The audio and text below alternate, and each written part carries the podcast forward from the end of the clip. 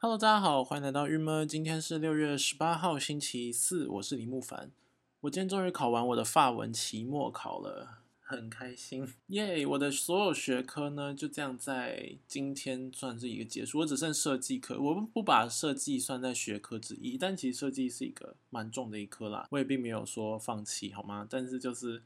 我就觉得它跟学科不太一样，学科就是有明确的，应该说学科是有成绩负责，就是但是设计是我自己觉得是对自己负责。好，总之我的学科类就结束了，包含什么实习呀，或是发文什么的。终于今天把口说跟写作都写都用完。那最近一直有一种觉得什么东西都开始是就是最后一个、最后一堂、最后一个什么之类的，最后一顿饭、最后一件。什么什么事情？因为我还记得上礼拜我邀同学，然后一起去吃麻辣锅。然后呢，那个时候同学就问我说：“哎，所以说这一餐是你的毕业前最后一句吗？”这样，我就说：“嗯，不知道哎，但是每一餐都有可能是最后一句啊。”对不对？就是其实有一点点开始不太确定哪一餐会跟大家是最后一句，因为这种时间很难决定诶。就是其其实不是说下个礼拜都很有事或者多怎样，但就是有时候就是好像变成说已经没有办法确确定说到底是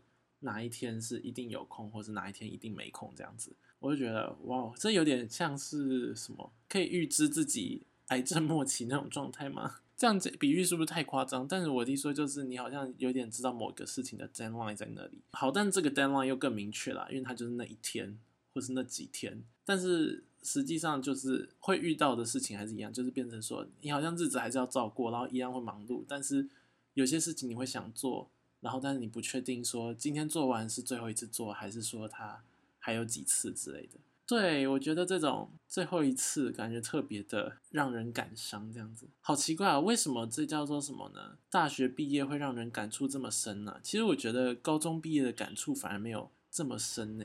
我猜是因为大学是大家都是各个县市，然后这样分头，然后来到这里。其实未来真的要在嗯相遇到彼此，其实是有一点点困难。也就是为什么说大家会这么感伤嘛？就是如果说没有。特意的去经营这些关系什么的，或者说未来再继续的聚餐啊，人就是有来有往这样子，有可能吧，这是我的理解了。要不然就是有可另外一种可能性，是因为有可能大学生活算是一个最 free 的一个时段，所以这个的时段的一个终结，某种程度好像开启了下一个人生，所以说这个人生的确就结束了。对于还在这个人生里的其他同学或者是什么的。就会特别感伤，或者要一起前往 下一段人生的同学也会一起很感伤，是不是就是这种感觉？就是说，反而就是跟高中什么有真的有点不一样，因为面对的未来是就是社会这样子。对我猜有可能有这些，然后再来有可能另外一个原因是大学本身因为朋友关系本来就不像高中的连接那么的，我觉得高中的友谊还是真的是。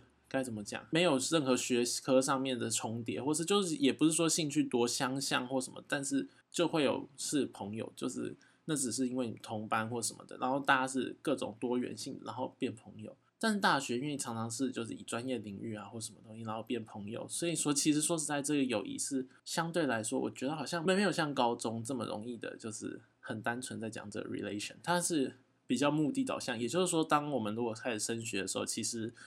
呃，也会有一点点不一样。这个关系本来就会变成比较淡，因为我们并不是因为其他部分连接，我们只是单纯在学科上面连接这样子。好，这都是我的猜测，诶，就觉得哇，反正总之就是最近真的是一个一直在跟，就是该怎么说说哇，这是最后一次练球，哇，这是最后一次吃某家食物，这这是最后一句了吗？这是然后像之前最后一次在 Virgin 健身这类，就很多很多最后一次。哇，真是有点难以那个，这叫做什么啊？没有印，没有想象，没有想象中的容易，也没有该怎么说，从来没有想过会发生，就是要面对，然后自己会这么多感触，就会觉得，我原本以为我会走得很轻松，反正就是已经开始在准备，一直都在准备，像说家里已经现在就是空空的啦什么的，诶，真的是跟想象中差蛮多的，然后。我其实最近在想这件事，就是我自己觉得在台南是一个很难观察到什么事，因为我觉得台南是一个时间黑洞，所以在创作灵感上，或者在任何东西上面，其实它是一个没有那么多刺激的地方。然后，但我今天就一直在想说，对，那我最近到底生活中我的生活经过，到底让我每天的重复的事情，让我观察到什么事？然后我今天就想到这件事，然后我真的很觉得很有趣，所以我想跟这边跟大家分享。嗯，因为我的生活其实。本身呐算是蛮规律的，就是因为有有课嘛，就是每天礼拜几的要去上课，礼拜几要去上课这样。然后尤其像说有两件事情是特别规律的，就是我的礼拜三的练球跟礼拜四早上早八要上课这样。就这两个是绝对要去的，然后绝对没有别的事，就是它的时间点就永远都在那里，就是练球就是晚上六点十五分呐，早八就是早八，对。然后我就觉得说，在规律的生活中才会意识到时间的存在，我觉得很有趣。怎么说呢？像是昨天在打球的时候，就是其实这应该算是几个礼拜吧，应该上个礼拜我就特别有这感觉，就觉得说，以前去练球的时候，其实天都是黑了，就是练球的那个刹那是都是开灯，然后天黑的状态。但是后来上个礼拜的时候，我就意识到说，哎，今天特别亮哎。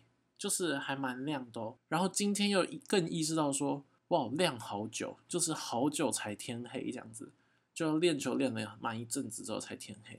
对，也就是你看，就因为这件事情，因为固定的时间点在练球，所以说你就会意识到说，太阳下山的时间变慢。那另外一个是，就是像早八的法文课，就是我每天去上早八，因为我我自己觉得。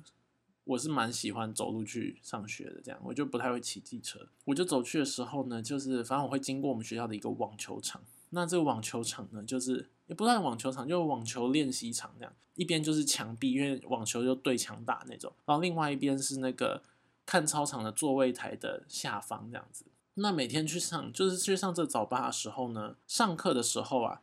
就要走靠墙壁这边，然后它就会有阴影这样子。如果呢晚一点下课，这个阴影就会几乎没有，所以有时候你就会走到这个座位台底下。然后就是因为这件事情，所以其实你可以很轻易的去意识到说影子的变化，然后很很这叫做特别的发现，就应该说是因为重复的在做这件事。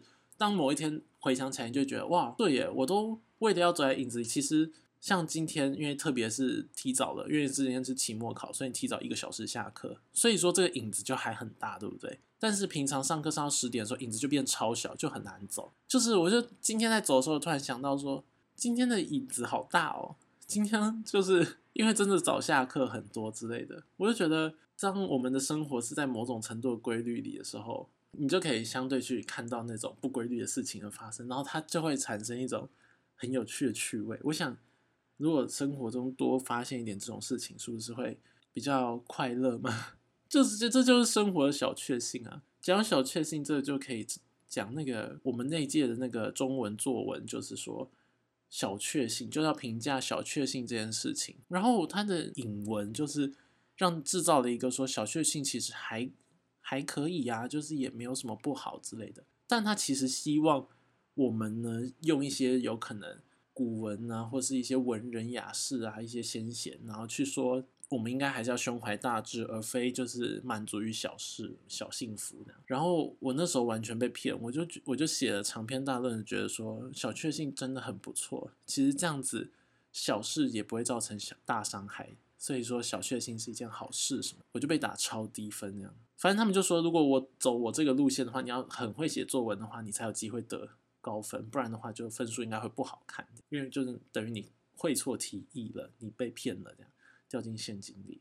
好，总之我就掉进陷阱。那我就觉得，我那时候写完，我超不以为然的。小确幸到底有什么不对？就是大家在生活中如果可以发现一些小确幸，让你生活过得更快乐。我大概从上学期还是什么时候，就是在想这件事情，我就觉得说，生活其实有很多小事，然后可以让你的。生活更更加的不要这么，就是说比较快乐，比较满足于可以现现状，然后不会这么郁闷。嗯，我不知道为什么，就觉得说好像大家就会认为说，但是生活是苦闷的，但是你要成就大事，你必须要是苦闷的，才会激发你成就大事的事情。我我不太确定这个逻辑点是什么。何不就是你的确还是在前往一件你想做的事情的路上，但是你的途中你可以无时无刻都还是欢乐的吧？对不对？我就觉得。这样是不是比较好一点？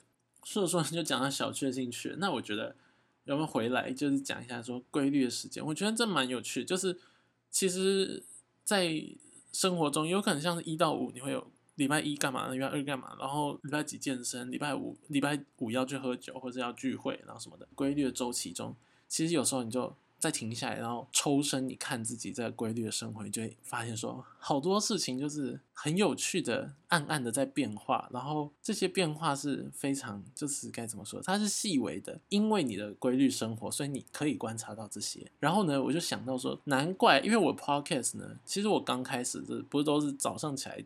做 podcast 嘛，但我最近因为真的很忙，而且早上有可能我最近又很常睡过头，所以醒来就常常就要直接出去做什么什么事情这样子，或者是说要赶着。早一点去健身啊之类的，所以我 podcast 录音的时间点就已经不再是那个规律的早晨，所以相前之下我就没办法知道规律的早上做 podcast 到底会会不会可以观察到一些什么，例如外面的声音啊，例如说我就没办法因为做 podcast 然后就意识到说哇早上天亮的时间点不一样之类的，就觉得哇蛮可惜的。希望我未来的 podcast 可以规律一点做这样。好了，这真的好难哦。好，但是如果如果那样子的话，我是不是就可以观察到了？每天的不同呢，每天的变化，然后把它录进来，这样把一个时间感录进我的 podcast。以上就是我今天想要跟大家分享关于这种规律生活跟小确幸的部分。然后我剩下的时间呢，来回应一下听众们，就是有一个知识型听众，他就很常留一些那种知识型内容，这样之前好像纠正我说，就是。我说那个光复，他有留光复的字义。那今天这一次，因为我上昨天在讲那个离岛旅行，然后我就说我好像没去过什么离岛，我现在只去过了金门跟小琉球。他纠正我，哎，他纠正我说金门是外岛，不是离岛。OK，Sorry。那我们这边就是补充一下啦，大家各位新的小知识，金门是外岛，不是离岛。OK，但我只是想跟大家说，最近就是台湾各个小岛屿。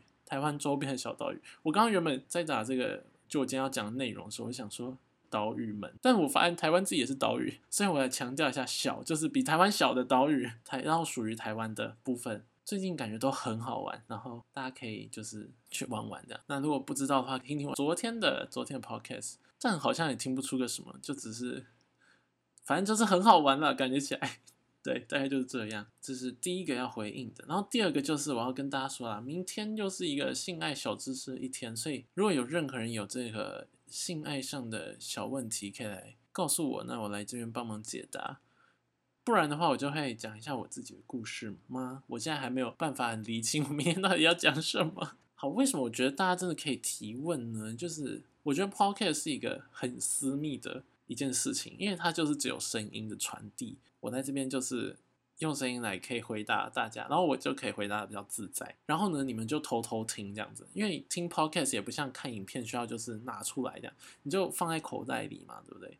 所以说，其实 podcast 就是一个你们可以偷偷听一些你们想知道的，你们觉得就是不够道德的事情，都可以在这上面听啦。所以你们如果有相关的问题，真的也可以问我。到底要怎么问我呢？如果你是用 Spotify 就比较麻烦，就是你可以到 Instagram 搜寻 Move and Lee。那如果说是用 YouTube 的话，就是你就直接留言就好，这样子我是看得到的，或者可以私信我。总之就是欢迎大家留言给我喽。